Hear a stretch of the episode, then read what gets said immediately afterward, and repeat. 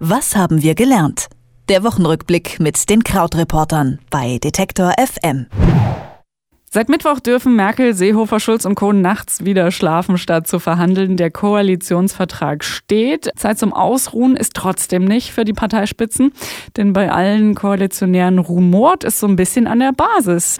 Außerdem heute im Angebot im Wochenrückblick die Olympischen Winterspiele in Pyeongchang und die Erkenntnis, dass Frauen und Männer beim Fahrdienstleister über unterschiedlich bezahlt werden. Drei schöne Themen für Krautreporter Christian Farnbach und unseren gemeinsamen Wochenrückblick. Hallo Christian. Ich sag Hallo. Christian, der Koalitionsvertrag steht jetzt, aber so wirklich happy scheint bei den Parteien, außer vielleicht den Spitzenkräften, niemand zu sein. Warum sind alle so unzufrieden? Ja, es hat wirklich tatsächlich sehr schnell äh, die Personaldebatte überhand genommen, wobei man natürlich sagen muss, dass das auch erstmal gleich sehr viel schillernder rüberkommt als vielleicht die Inhalte. Ich meine, bei den Inhalten ist es so, dass halt viel von dem fortgesetzt wird, was wir schon gesehen haben und es wird so an kleineren Rädchen gedreht, also sowas wie, dass die Krankenkassenbeiträge jetzt wieder zu gleichen Teilen von Arbeitgebern und Arbeitnehmern gezahlt werden sollen. Aber es war jetzt natürlich in den letzten Tagen ungleich interessanter, wer welchen Posten bekommt und eben auch immer noch die große Frage, die im Raum steht, ob dieser SPD-Mitgliederentscheid positiv ausgeht. Und ähm, ja, da sind wir ja quasi wirklich so weit, dass wir ähm, hier auch in unserem kleinen Gespräch das erste Mal so eine Art äh, Disclaimer voranstellen müssen, dass wir gar nicht so richtig wissen, je nachdem, wann die Menschen das hören, ob das nicht alles schon äh, überholt ist. Denn Martin Schulz hat ja jetzt gesagt, dass er doch nicht Außenminister werden will, nachdem sich Sigmar Gabriel gestern nochmal beschwert hat und gesagt hat, Wortbruch ähm, oder dass es Wortbruch gegeben habe ähm, ja, hat er jetzt seinen Verzicht erklärt. Unklar, wer als Außenminister folgen soll. Ja, vielleicht, wenn wir noch mal so drauf blicken, was unter dem Strich passiert, ist es eigentlich seltsam, dass wir uns so viel über diese neue große Koalition aufregen. Denn ähm, letztlich zum Beispiel die Zahl der Ressorts pro Partei bleibt gleich. Also die Union behält zehn, die SPD behält sechs ähm, und Finanzen wird eben von der CDU unter Schäuble rübergetauscht zu den Sozialdemokraten und äh, Wirtschaft und Energie geht zur Union. Das wird wohl Peter Altmaier übernehmen. Finanzen wird wohl Olaf Scholz machen, der auch als Vizekanzler gehandelt wird. Und ja, ansonsten eben klar gab es viel Trara um Martin Schulz. Das scheint jetzt beigelegt zu sein. Und natürlich ging es immer um das Heimatministerium von Horst Seehofer, wo man sagen muss, es gibt so ein Heimatministerium auch in Nordrhein-Westfalen und in Bayern und das soll jetzt auf Bundesebene eingeführt werden.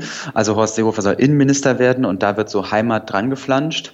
Auch eine interessante Debatte, denn eigentlich gibt es äh, schon natürlich viel, worüber man diskutieren könnte, was mit Heimat zusammenhängt. Aber viele haben natürlich Angst, dass äh, wenn das ausgerechnet in den Händen der CSU und in den Händen Horst Seehofers ist, das natürlich äh, sehr rückwärtsgewandt und eine sehr rückwärtsgewandte und traditionelle Deutung erfahren wird.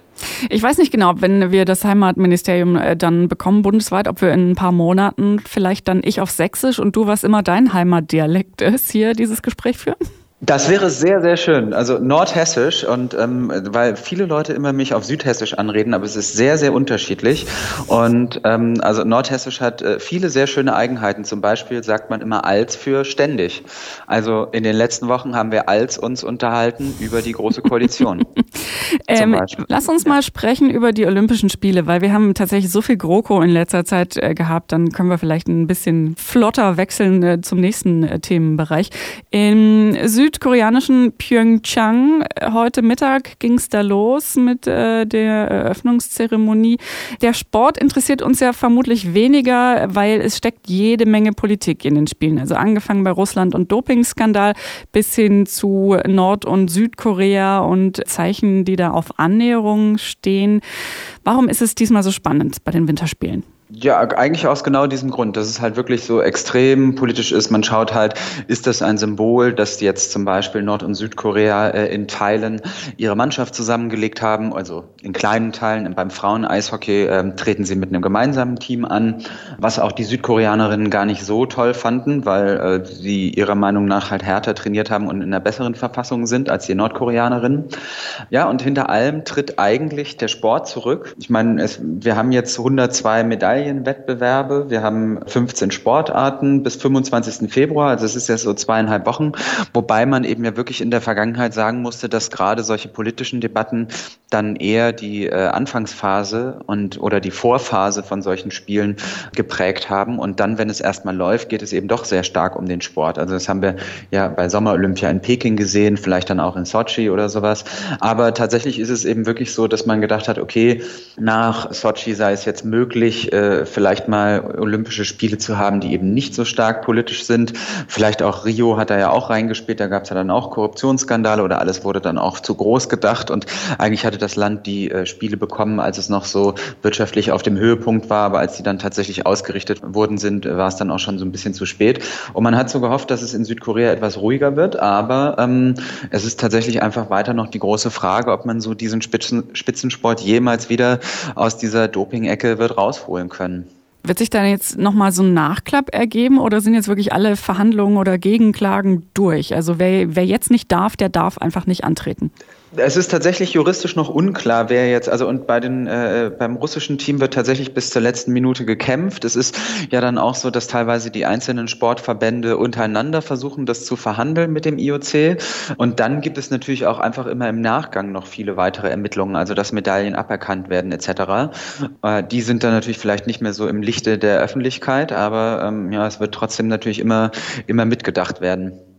Schlechte Nachrichten gab es diese Woche dann aber nochmal von Uber, Fahrdienstleister der da jetzt äh, dann doch nochmal Ärger kriegt, weil Forscher der Uni Stanford entdeckt haben, dass das Unternehmen tatsächlich männliche und weibliche Fahrer unterschiedlich bezahlt. So grundsätzlich nicht so überraschend und bei Uber vielleicht jetzt auch äh, nicht die schlimmste Nachricht, die man hören kann über das Unternehmen.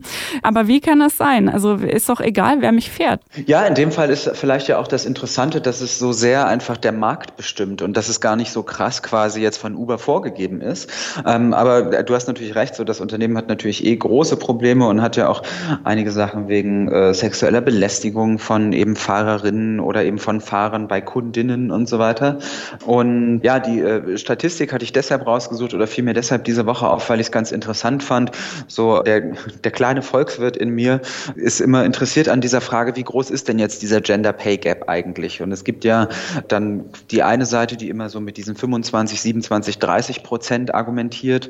Ähm, das ist dann halt gerechnet so äh, Berufe nach einer bestimmten Berufserfahrung, wo man halt sagen kann, ja, okay, die Frauen bleiben zu Hause oder sie wählen oft finanziell weniger attraktive Karrieren.